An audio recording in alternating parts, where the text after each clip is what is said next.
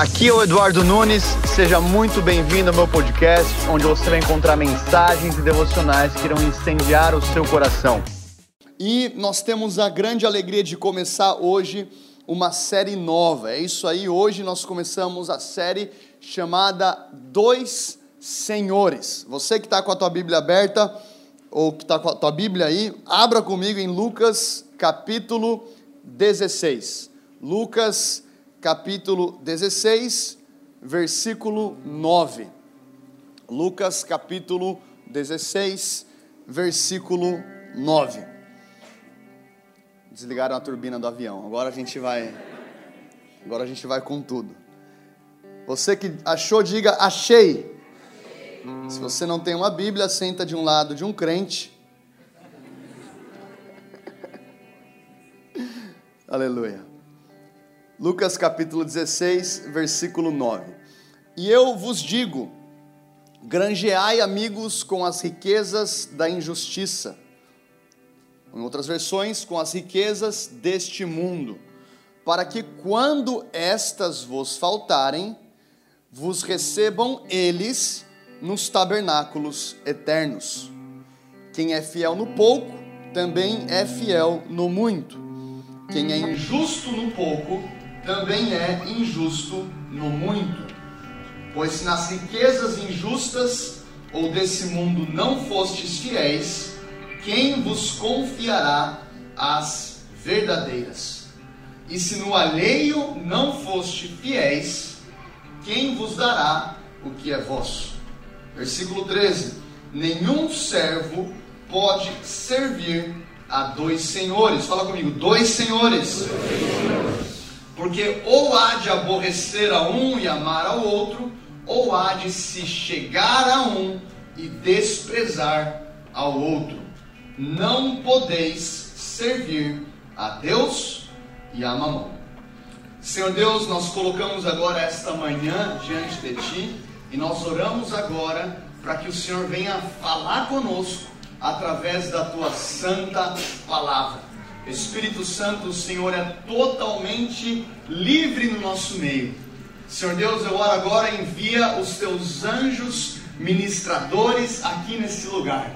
Que nós possamos sentir a tua presença. Que essa manhã seja também uma manhã de libertação. Que o Senhor possa nos levar para mais perto da tua presença. Em nome de Jesus e todo o povo diz: Amém. Amém.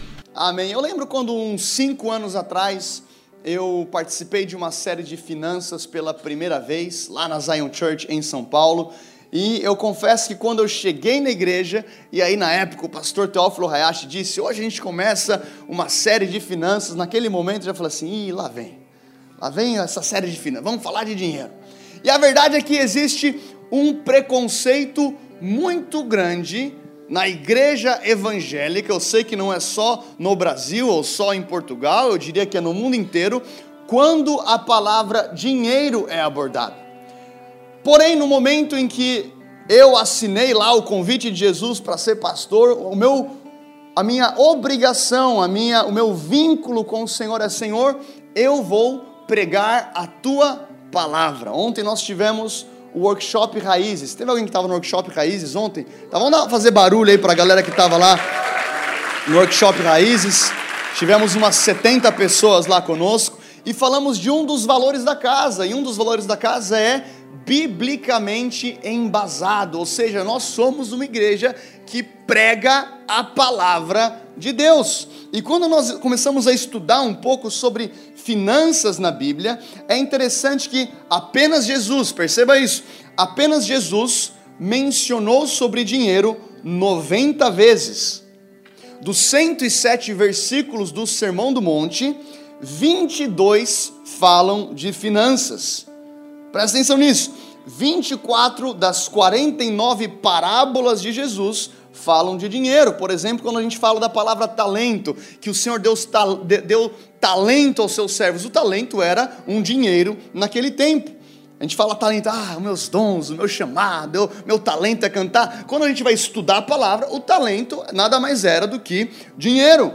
A palavra dinheiro aparece 140 vezes na Bíblia. A palavra ouro aparece 417 vezes na Bíblia, a palavra prata aparece 320 vezes na Bíblia e podemos contar aproximadamente 2.350 versículos sobre finanças. Diga uau!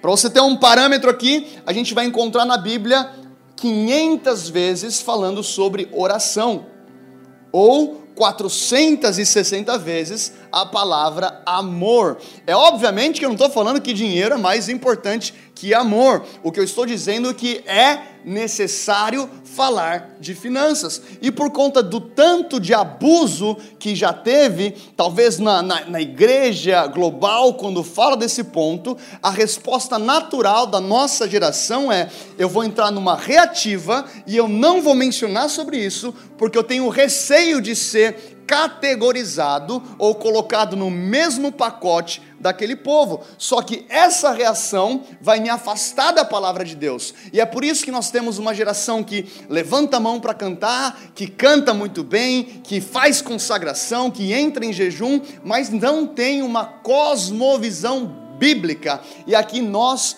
iremos falar de finanças. E é interessante que quando Jesus ele, ele conta essa história, ele conta essa parábola, ele traz esse ensinamento, ele fala assim: nenhum servo, repita isso comigo, nenhum servo pode servir a dois senhores.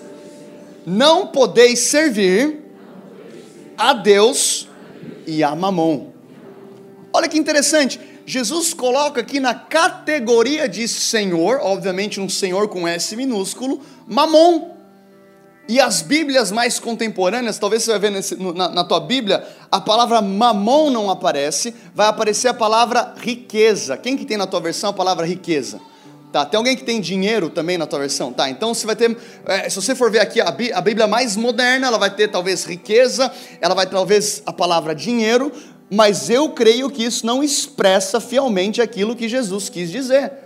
E a gente vai mergulhar um pouco nesse assunto hoje, porque a pergunta é: quando você pega o texto original, a palavra utilizada aqui foi mamon. Então a palavra mamon, o primeiro ponto que eu tenho para você hoje, nessa série, os próximos três cultos, a gente vai falar de finanças. Enquanto eu orava por essa série, na verdade, essa manhã, enquanto eu me arrumava em casa, o Senhor falou comigo: duas coisas poderosas vão acontecer durante essa série. Eu falei: Amém, Senhor. O que, que vai acontecer?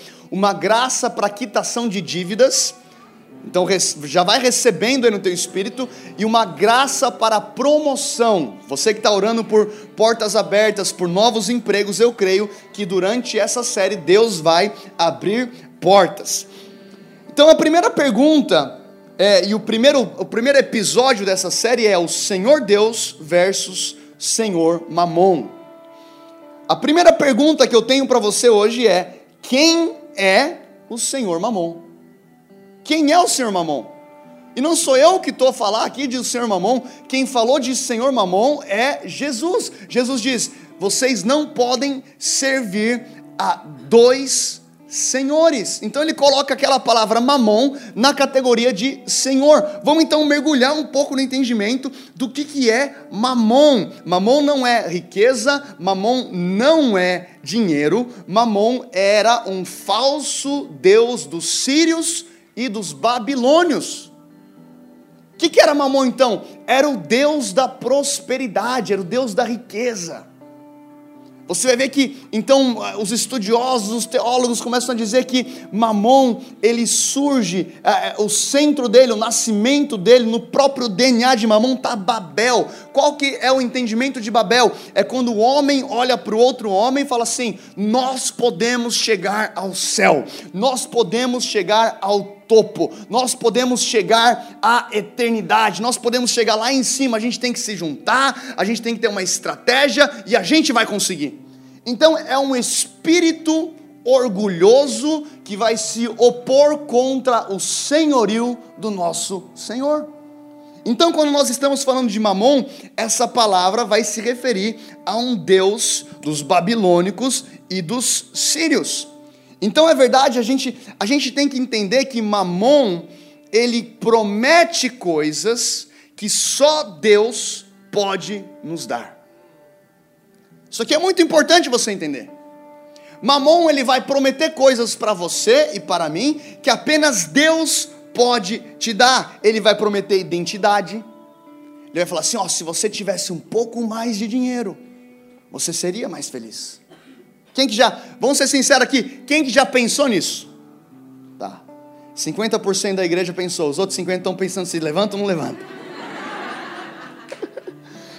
se você tivesse um pouco mais de dinheiro, você teria segurança. Se você tivesse um pouco mais de dinheiro, ah, aí você teria felicidade. Imagina você então a conduzir aquele Porsche dos seus sonhos pelas ruas de Lisboa. Aí você teria felicidade. Aí Mamon começa a negociar com você. Ele fala assim: ó, na verdade, sabe o que você precisa? Você não precisa de Jesus, você precisa de um aumento. É interessante que Jesus, ele não vira para o cego Bartimeu, que está desesperadamente clamando: Jesus, filho de Davi, tenha compaixão de mim. Aí Jesus está na caminhada dele, aí ele para, fala assim: Bartimeu, sabe que você precisa de um cartão de crédito. E ele continua a jornada dele. Então, Mamon, ele quer prometer para você: ó, oh, eu cuido de você, eu cuido da sua casa, eu cuido da sua família. E é interessante que quando nós começamos a entrar em parceria com Mamon, e aí que Jesus vai alertar: vocês não podem servir a dois senhores, nós começamos a perguntar para o nosso bolso qual que é a vontade de Deus. Hum. É interessante que eu lembro que quando o Senhor falou assim: Eduardo, eu vou acelerar o teu casamento. Né? Porque eu já namorava a Kristen, eu ainda não era noivo. Eu confesso que eu entrei lá no Google para ver quanto que custava uma aliança de diamante, porque eu queria honrar a cultura americana. E quando eu vi o valor, eu falei assim: louvado seja o nome do Senhor. Ah, o anel é só um detalhe, o que importa é o amor. E o Senhor falou assim: Eduardo, eu quero acelerar o teu casamento. Eu falei: Deus, se o Senhor acelerar bem acelerado, eu caso, sei lá, em uns 11 anos. Naquele dia, um amigo me liga e fala assim: Eduardo, eu fui promovido. Eu falei: Amém. Eu tô com um problema. Eu falei: Qual que é o problema? Eu tive um aumento bem significativo. Eu falei: Que problema? E eu estava orando e falava: Deus, o que, que eu faço com esse aumento? O Senhor falou para mim: Esse aumento é para Eduardo comprar a aliança de casamento da Kristen. Ele falou assim: Eu sei que ela é americana, então eu quero honrar a cultura americana. Compra a aliança com o diamante que ela quiser e pode deixar que eu pago. Sabe quando você fica no telefone assim? É verdade, não é verdade? Tipo assim, em que momento que chega a, pega, a, a pegadinha, né? Que momento você vai falar que é brincadeira? Onde, quais são os termos? Deixa eu ler esse contrato direitinho. Ele não fica tranquilo. Só compra, pega o, o, o valor no site, me manda, eu vou depositar, tá tudo certo. Quando ele me liga para falar isso, o Senhor fala assim comigo: não, não é ele que está a acelerar o teu casamento, é você. Também não é. É o Senhor, sou eu. E é interessante que um pouco antes disso, eu estava em uma agenda lá no Brasil, num congresso, e eu tinha, eu tinha recebido um relógio de presente de um pastor. Eu fui pregar em Brasília, depois eu ia para Vitória, duas cidades no Brasil.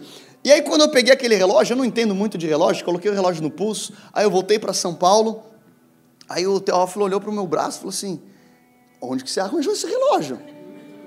Eu falei: Ó, oh, pastor, eu não estou roubando.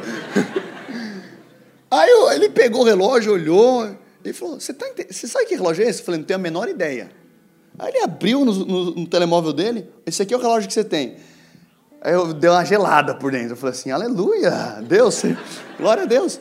E cheguei em Vitória. E eu cheguei com aquele valor que o Teófilo me falou na cabeça. Eu falei assim, estão resolvidos. Por quê? Porque eu vou casar, eu vendo esse relógio. Estou sendo sincero aqui, tá, pessoal? Eu vendo esse relógio, eu vou fazer tanto, com esse valor eu consigo comprar as passagens para o casamento nos Estados Unidos e dar entrada é, na lua de mel. Falei, cara, esse relógio foi um baita presente. Então o senhor fala, eu vou acelerar o teu casamento. Meu amigo me liga, chego em Vitória, estou no culto, estou com o meu relógio. É o Deus que prospera. Estou preparado para pregar a palavra. E a palavra era o que? O kairos de Deus. É o tempo de Deus para a tua vida. É o tempo de Deus para a tua jornada. É o tempo de Deus. Eu acabo o culto, aquele mover. Eu estou profetizando para o pastor. É o tempo de Deus na sua vida. Eu olho para o relógio e o Espírito Santo fala: é para ele. Arreda-te de mim, Satanás. Tu que és pedra de tropeço. O Senhor fala: entrega para ele. É o tempo de Deus na vida dele. Esse relógio, você é apenas o mordomo, entrega para ele. Eu falei: não, não, não, não. Amém, amém. Aí eu terminei o culto, a gente está conversando, e aí quando eu olhava para o relógio já dava um aperto no coração. Aí eu tirei o relógio e falei: ó, o Senhor pediu para te entregar. Aquele cara chorou, recebeu a palavra de Deus, eu voltei para casa, chorei também.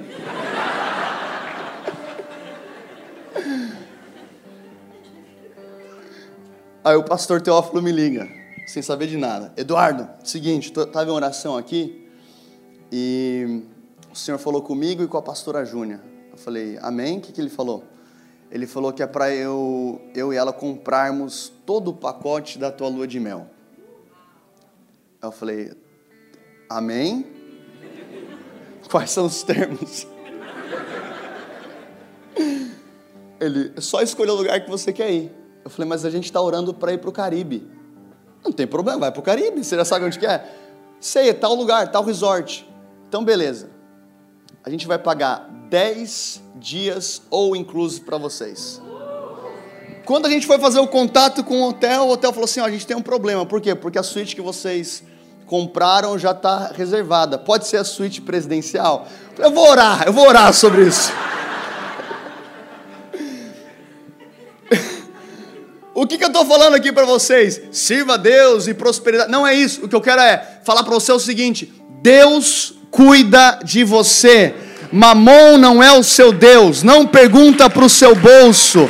Pergunta para o Senhor. Ele é Jeová Jireh. Ele é o Deus da provisão. O carro que você veio a dirigir aqui não é teu, Deus te deu. Ah, não vim de carro, eu vim de metro. Não tem problema, é Ele que abriu a porta para você estar aqui. E então nós precisamos entender que Mamon, a primeira resposta dessa pergunta, é um senhor que é espírito e quer estar sobre o dinheiro. Então, quando Jesus está falando sobre riquezas e onde devemos juntar tesouros, as riquezas podem se tornar um senhor nas nossas vidas. Entenda isso. Eu não sei se você já conheceu alguém, não levanta a mão se essa pessoa é você, mas a pessoa vem para a igreja todo quebrado. Eu já vim para a igreja todo quebrado. Precisando de milagre, milagre, milagre para quê, pastor? É financeiro, é familiar, é profissional, é físico, é tudo. Aí então Deus abre a porta, traz cura, restaura a família, traz então portas abertas, começa a trabalhar e aí a pessoa começa a ficar então chique demais. A pessoa agora é chique demais é ele... chique é uma palavra que usa aqui, é elegante demais para estar tá no altar prostrado, chorando, todo babado, porque agora tem um terno da Armani. Agora, quando ele estava todo largado na vida, quebrado, todo endividado, vinha para o altar, chorava: Deus, se o Senhor me tirar desse buraco, eu vou te servir. Quem que já orou, já, levantou, já fez essa oração? Levantou? Deus, se o Senhor fizer uma obra, eu vou te buscar. Aí Deus fala assim: eu faço, eu liberto, eu curo, eu abro a porta, eu trago emprego, eu trago provisão, mas agora eu estou muito chique. Agora eu venho, não tem lugar, eu vou embora. Agora é a minha sabedoria. Ah, eu tenho os meus, eu tenho meu network, eu tenho os meus contatos. O que, que, que, isso quer dizer? Que um Senhor, Senhor Deus, começou a entrar em competição, não ele, mas através do nosso comportamento, com Mamon. Mamon começa então a tomar um espaço. É interessante que quando a gente olha para o povo de Israel, lá em Êxodo capítulo 3, não precisa abrir, é só para você anotar. O Senhor fala para aquele povo: Olha, eu vou tirar vocês do Egito, mas eu tenho um negócio para vocês: vocês não vão sair de mãos vazias vocês vão pedir o ouro e a prata e as joias para os egípcios, e aí então o povo de Deus sai da escravidão do Egito, rumo a Canaã, rumo à terra prometida, com ouro, com prata e com joias. E aí tem um certo momento que Moisés ele sobe no Monte Sinai e ele começa a orar, ele começa a ter o um encontro dele com Deus, ele começa a buscar o Senhor e o Senhor começa a trazer as leis, trazer a constituição do reino de Deus para aquele povo. E de repente o povo que estava lá embaixo começa a ficar inquieto. O povo que estava lá embaixo começa a ficar, meu Deus do céu, mas está demorando. Moisés está demorando. Moisés está demorando. Eu sei que ninguém fica inquieto aqui quando Deus demora a agir na sua vida, né? Mas Moisés está demorando. Está demorando. Aí ele fala assim, ó, ó, Êxodo 32, versículo 3. Então todos tiraram os seus brincos de ouro e os levaram a Arão e ele os recebeu e os fundiu, transformando tudo num ídolo que modelou com uma ferramenta própria, dando-lhe a forma de um bezerro. E então disseram: Eis aí os seus deuses, ó Israel, que tiraram vocês do Egito. Olha que coisa mais impressionante.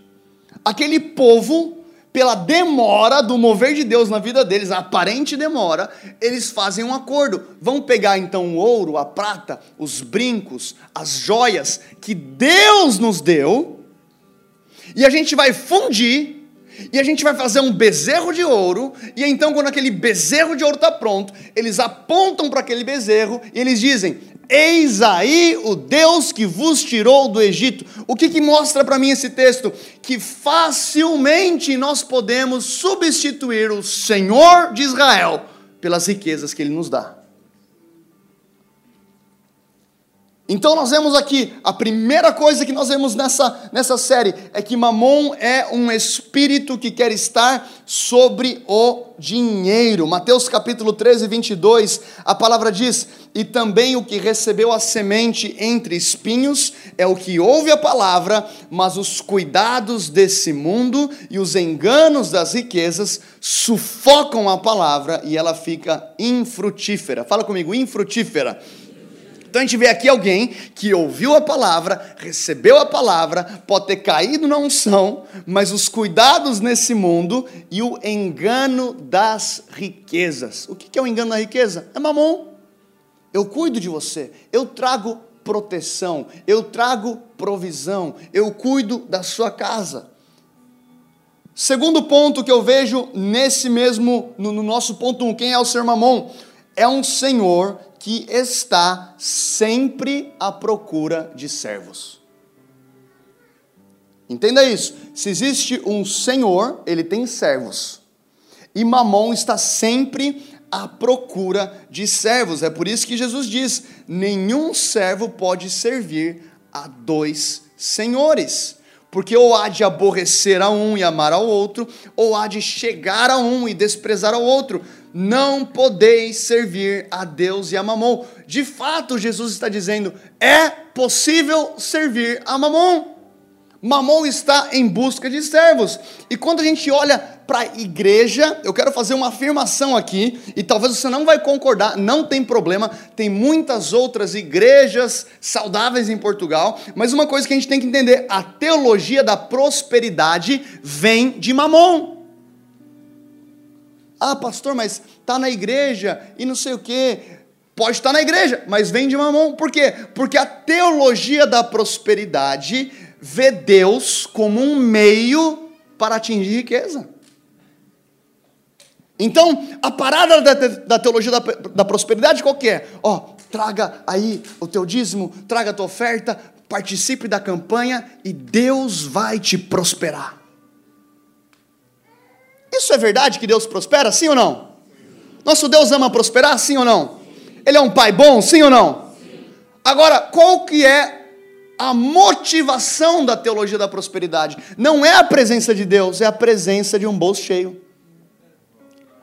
Existe uma diferença, e nós falamos muito isso aqui na Zion Church, da teologia da prosperidade e da prosperidade do reino de Deus. A teologia da prosperidade vê a presença de Deus como um meio para atingir riqueza. A prosperidade do reino de Deus vê riqueza como um meio do cumprimento do propósito de Deus na tua vida. Por que, que o povo de Israel recebe ouro, prata e joia e pedra preciosa para andar 40 anos no deserto? Para para pensar. Por que, que eu tenho prata e ouro e joia, e aí eu tenho que montar tabernáculo e leva mala de ouro? Quem gosta de crossfit, o crossfit nasceu aí. Pega ouro, pega ouro, abaixa, levanta, anda, monta tabernáculo. Fico pensando, por que ouro e prata? Tipo, Deus, vamos, falar o seguinte, vamos, vamos combinar o seguinte: vamos chegar em Canaã. Quando chega em Canaã, o Senhor nos dá ouro e prata. Porque 40 anos no deserto andando com ouro e prata, parada é difícil. Agora a verdade é a seguinte: com ouro e com prata no deserto, você não tem muita opção. Você não pode passar no, no shopping Vasco da Gama. Você não pode chegar na Zara. Você não, você não tem o que comprar com ouro e prata no deserto. Você está no deserto, meu irmão. A verdade é, com ouro e prata no deserto, você tem duas opções. Ou você constrói um bezerro de ouro, ou você constrói um tabernáculo. Então, a prosperidade do reino vê riqueza como cumprimento do estabelecimento do reino na sociedade. E eu não falo aqui apenas da igreja, da igreja, da tua casa, da tua família, da tua vizinhança. Outra coisa que eu vejo nesse texto, que Mamon é um senhor que quer tomar o lugar de Deus. Anote isso. Mamon é um senhor que quer tomar o lugar de Deus. Ele vai falar: se você tivesse mais dinheiro, as pessoas iriam te escutar mais. Se você tivesse mais influência, mais, o carro do ano, você seria mais aceito. Se você morasse numa casa maior, você seria mais importante. Se você tivesse mais dinheiro, você poderia ajudar mais pessoas. Isso é mamon. Jesus não precisava de dinheiro para ajudar pessoas. Eu não estou falando que às vezes você não vai dar uma oferta para alguém, ajudar alguém, comprar algo para alguém. Mas não é o dinheiro que soluciona aquele problema, é Deus que te motivou a usar o dinheiro como ferramenta de abençoar outra pessoa. Vocês estão comigo? Então o mamon ele quer tomar o lugar de Deus. E aqui eu quero trazer um pouco de sinais que eu posso estar debaixo da influência de mamon. Você está preparado? Sim. Sim ou não? Sim. Tá. Não ouvir isso e falar assim, meu Deus, o meu, o meu irmão tinha que ouvir isso. Tipo assim, cadê ele? Será que ele está aqui hoje? Fala assim, Espírito Santo, som do meu coração. Vê se tem alguma coisa que precisa ser reajustada, reformada. Então, o primeiro sinal que eu quero, quero falar aqui, quando eu só penso em dinheiro. Então, quando eu só foco naquilo que eu não tenho ou aquilo que eu quero ter. Quando, esse é o mesmo ponto. Quando raramente eu estou contente com aquilo que Deus já me deu. Então, um dos sinais que eu estou debaixo da influência de mamon é quando constantemente estou pensando, eu, eu, eu, já tenho ali de repente uma roupa, eu já tenho de repente uma casa, ou de repente um carro, um carro, mas eu sempre estou pensando, qual que é o melhor? Qual que é o próximo passo? Qual que é o próximo nível? Como se o próximo nível fosse me trazer contentamento, mas a verdade é que eu e você podemos estar contentes hoje em Jesus, independente da situação que você está a passar. Aleluia! Segundo sinal que eu posso estar debaixo da influência de Mamon, quando frequentemente comparamos a nossa situação financeira. Várias vezes eu já me peguei fazendo isso. Eu lembro, tipo assim, ah, tá, mas eu lembro na faculdade, tá, você está em qual estágio? Estou em tal estágio. Tá, mas só para saber quanto que eles pagam nesse estágio mesmo? Quanto? E, então eu me coloco, eu esqueço daquilo que Deus está fazendo na minha vida e eu começo a me colocar numa rota de comparação com as outras pessoas. Então eu vejo alguma coisa, uau, quanto será que ele pagou nisso? Quanto será que foi essa casa? Ah, quanto que foi esse carro? E eu então fico constantemente me comparando. Terceiro sinal que eu posso estar debaixo dessa influência, quando fazemos das nossas posses uma afirmação aos outros. Faz sentido isso? Tipo, agora eu tenho o carro. Eu vi uma onda de pessoas, é, é, é de multimilionários, você vai ver comprando o carro caro, postando o carro caro na internet. O que, que é isso? Carência na alma. Isso tem um nome. O nome disso é falta de identidade. Então, tem uma falta de identidade tão grande que esse carro vai afirmar quem eu sou. Você quer fazer um teste? Pergunta para alguém quem você é. Quem você é? Ah, eu sou, eu sou, sei lá, eu sou jogador de futebol, eu sou advogado, eu sou, ah, eu sou pastor. Não, não, não. Isso é o que você faz. Ah, quem você é? Ah, não, eu sou é, é, professor universitário, é, não sei o quê. Não, perguntei quem você é, não o que você faz. Quem você é? Eu sou filho. Eu, eu sou um embaixador do reino de Deus. Eu, eu sou filho de Deus. Eu tenho uma esposa, é, eu tenho uma família, eu sou um pai de família, eu sou um pai. É isso que você é. O que eu quero falar para você, essa manhã é o que você é é mais importante do que o que você faz. O que você é é mais importante do que você tem. E Mamon quer afirmar sua identidade. Eu quero falar para você: quem afirma sua identidade é Jesus. Aleluia! Um dos sinais que eu estou debaixo da influência de Mamon, quando é difícil dar ao Senhor e ao próximo com alegria.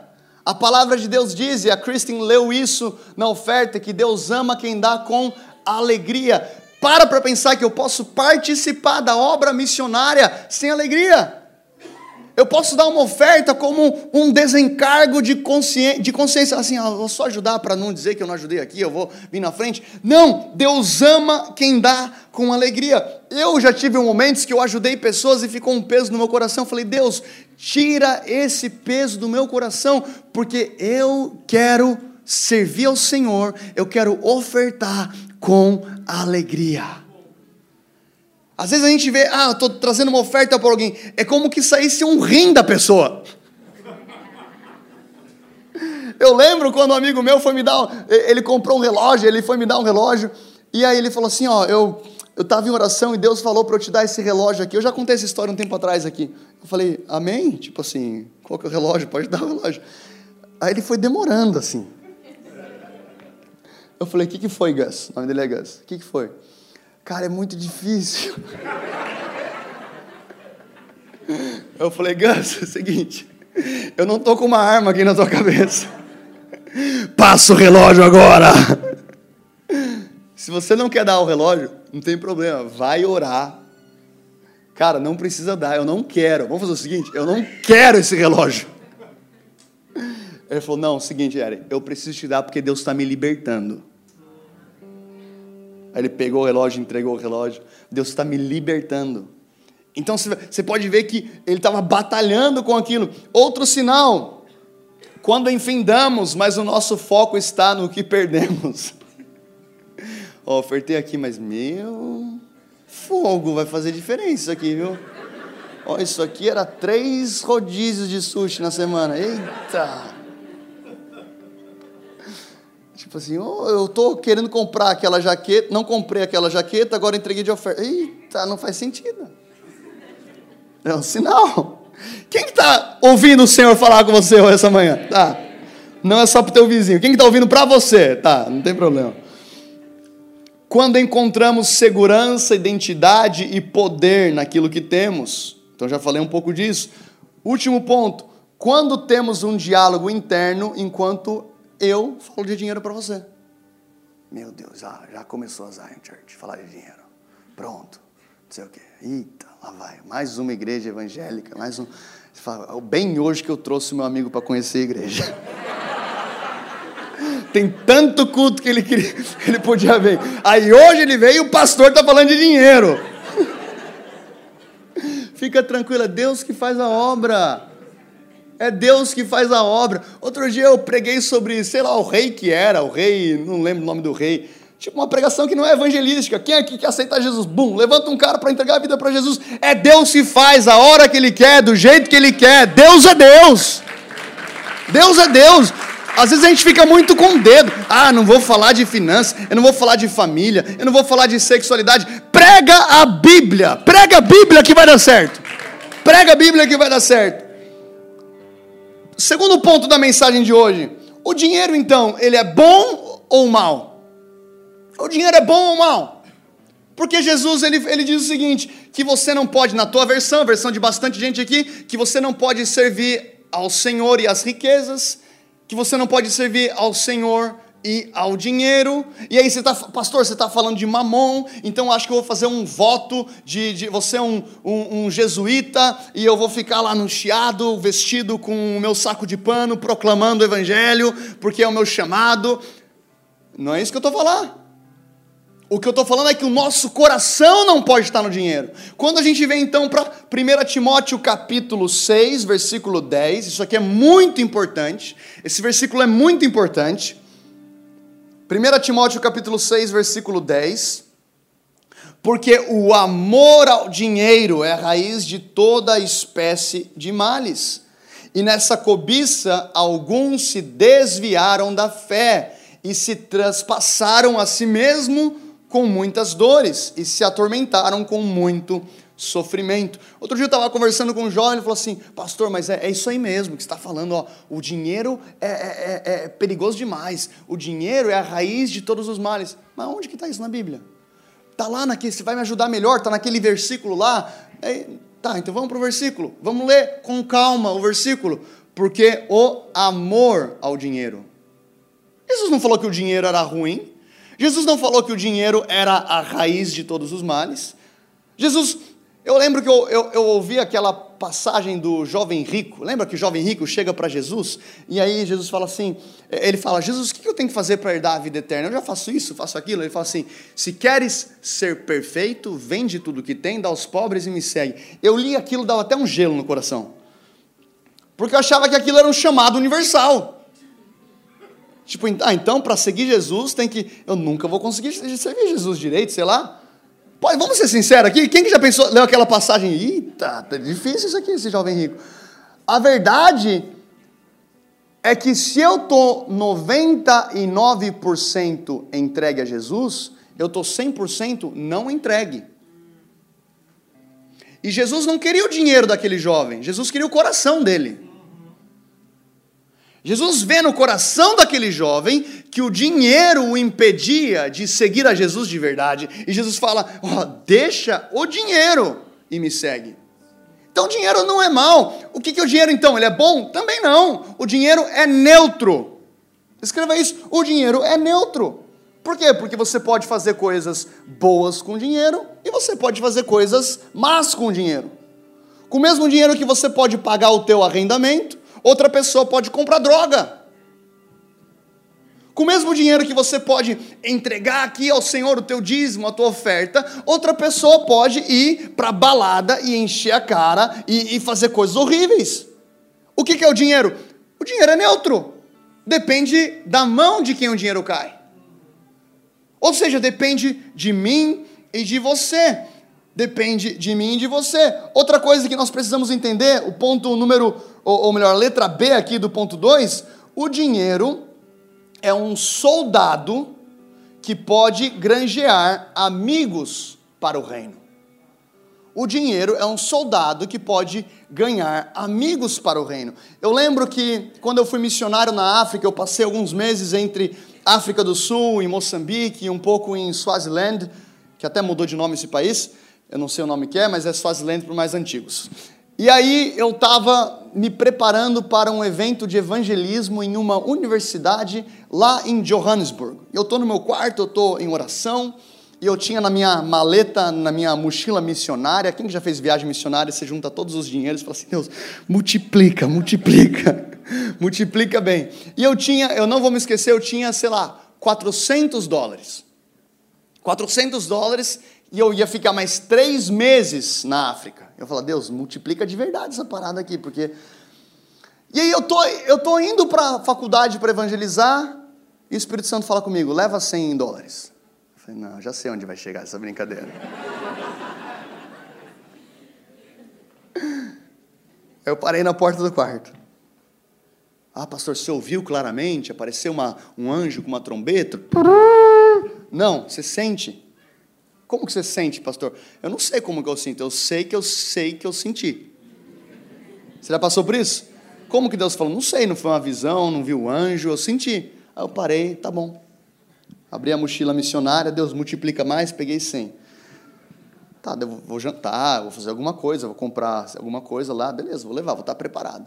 Eu estou evangelizando, aí eu entro, era um, um, uma universidade que tinha uns dormes, tinha uns quartos, eu começo a pregar para um jovem, na, na, na assim, na, na, entrada, no hall do prédio, a gente entra no quarto dele, eu começo a orar por ele, ele começa a chorar, ele começa a contar, olha, o meu pai divorciou da minha mãe, cara, a gente está passando por uma dificuldade muito grande, e eu não tenho nem como pagar a faculdade, não tenho nem como pagar é, é, o aluguel aqui, o arrendamento desse quarto, e eu já falei assim, já sei onde você vai chegar. Porque eu perguntei, o que mais eu posso orar para você? Ele entregou a vida para Jesus, eu falei, o que mais? Aí ele começou a abrir. Eu falei, Deus, mas esses 100 dólares aqui não vai nem fazer cosquinha na necessidade que ele tem. E eu, Senhor, tenho uma necessidade. Eu sou missionário da África aqui, e a igreja, eu tenho necessidade. O Senhor fala assim: talvez não faça cosquinha, mas é a semente que ele precisa para prosperar. Eu falei, ah, Deus, mas. E a verdade, meu irmão, é que Deus vai fazer. Comigo ou semigo, Ele vai fazer. A pergunta é: se eu não entrego para Ele, meu irmão, não é que Deus assim. Ô, oh, Gabriel, vamos mudar de plano aí, porque, ó. Não sei o que a gente vai fazer agora, viu? Agora complicou o plano de avivamento aqui para a África do Sul. Meu irmão, Deus vai fazer. Agora o ponto para mim e para você é: Deus, eu quero fazer parte disso. Aí eu entreguei aquela oferta, eu falei, cara, Deus vai prover na sua vida, Deus é bom, Deus vai multiplicar na sua vida. Orei pelo jovem, volto para casa, tipo assim, Deus, amém. Voltei com alegria, para ser sincero, voltei com alegria. Aí no outro dia eu recebo um e-mail de um empresário de São Paulo. Ele fala assim: é, querido, Pastor Eduardo, eu estava em oração aqui e o Senhor falou para te sustentar aquilo que você precisa até você terminar a tua jornada na África. Você pode dar uma salva de palmas a Jesus?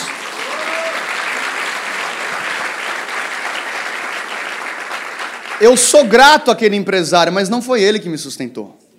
Foi Deus. Por quê? Porque a, a nossa dependência não está em pessoas, está em Deus. Talvez alguém já ajudou você na sua vida e deixou de te ajudar e você ficou abalado. Eu quero falar para você: a tua confiança não vem dessa pessoa, vem de Deus.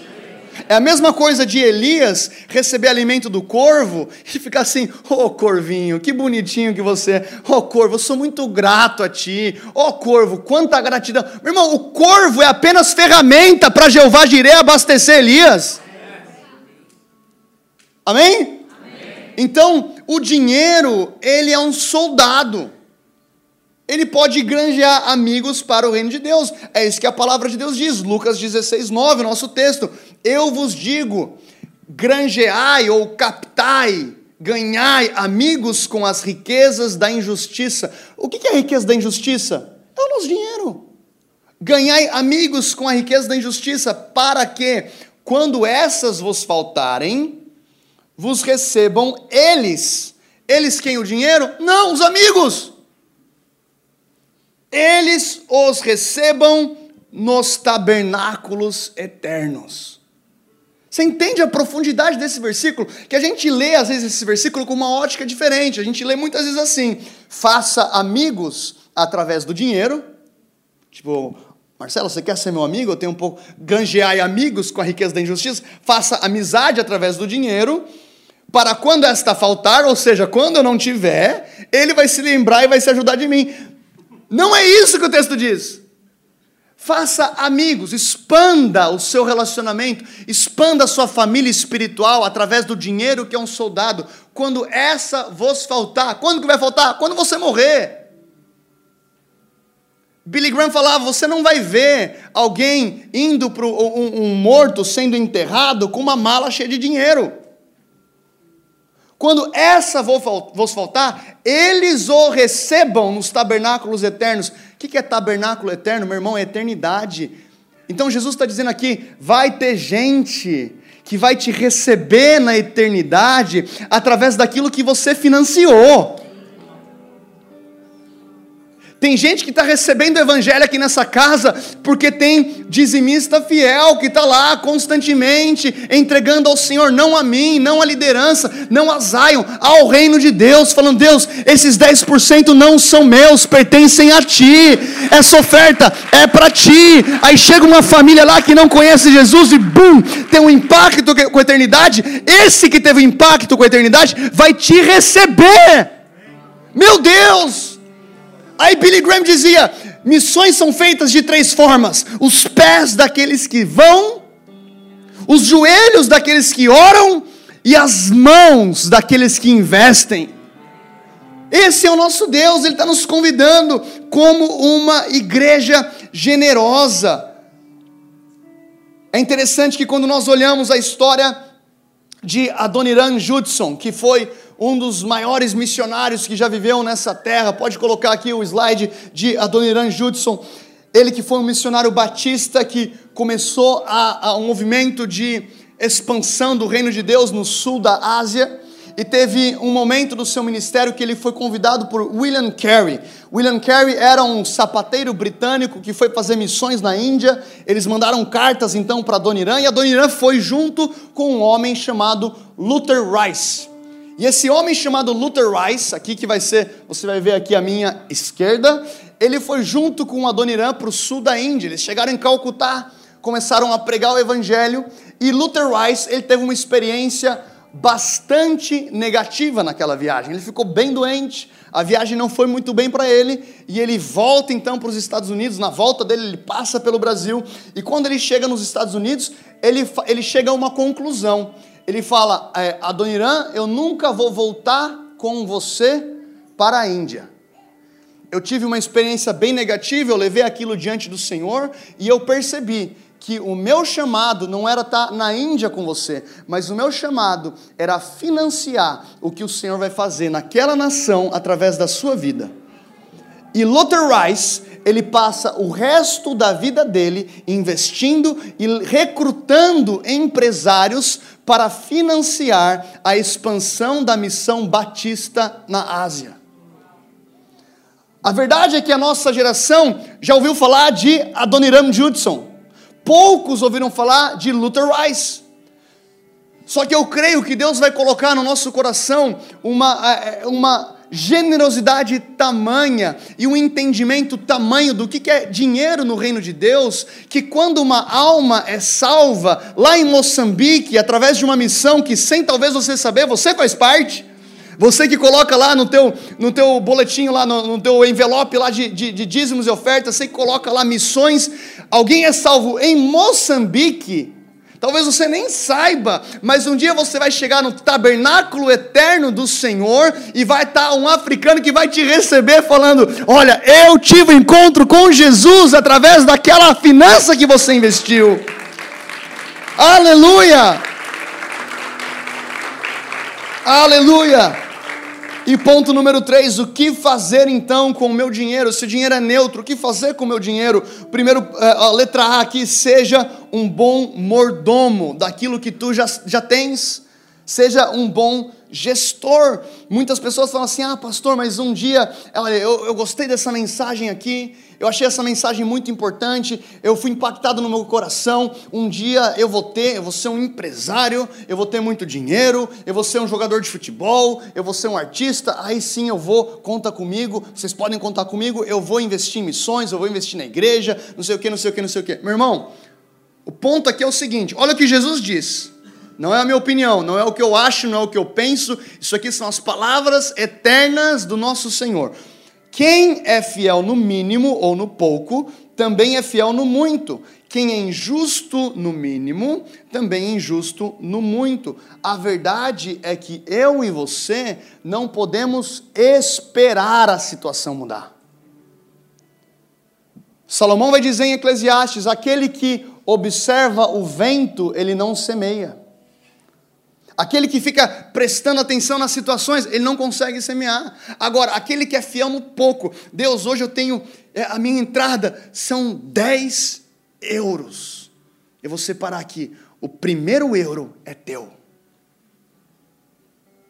Faz sentido? Deus, eu tenho 20 euros vou separar aqui os dois euros para o Senhor e eu, vou ser, eu ainda vou ter um coração generoso para ofertar. Por quê? Porque não são esses 20 euros que me sustentam. É o Senhor.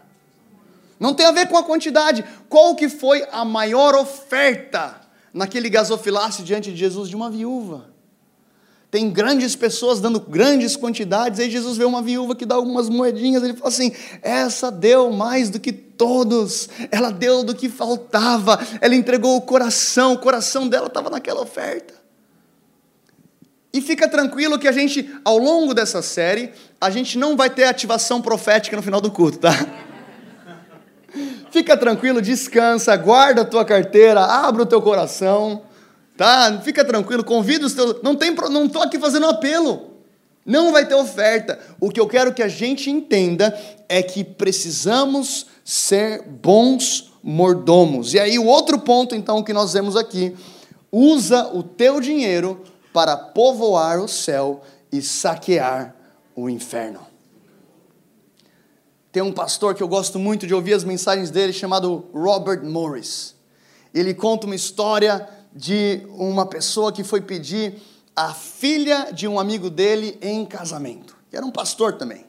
E fizeram aquele jantar, e aí de repente entra aquele jovem e senta na mesa, aquela situação meio awkward, meio estranha. Você que é pai de menina, tipo assim, nem pensa nisso, deixa passar bastante tempo. E aí aquele pastor, ele olha para aquele jovem e a primeira pergunta é: você é fiel nos seus dízimos e ofertas? E aí o jovem do outro lado da mesa fala assim: Mas você não quer me, tipo, não entendi a pergunta. Você não quer me conhecer? Tipo, que, quais são as pretensões com a tua filha? Tipo assim, ele ficou meio sem, sem graça. Aí o, o pastor explicou: ele falou assim, essa pergunta para mim é muito importante. Ah, pastor, por quê? Porque se você não for fiel com a riqueza injusta, como é que eu vou te confiar uma riqueza verdadeira?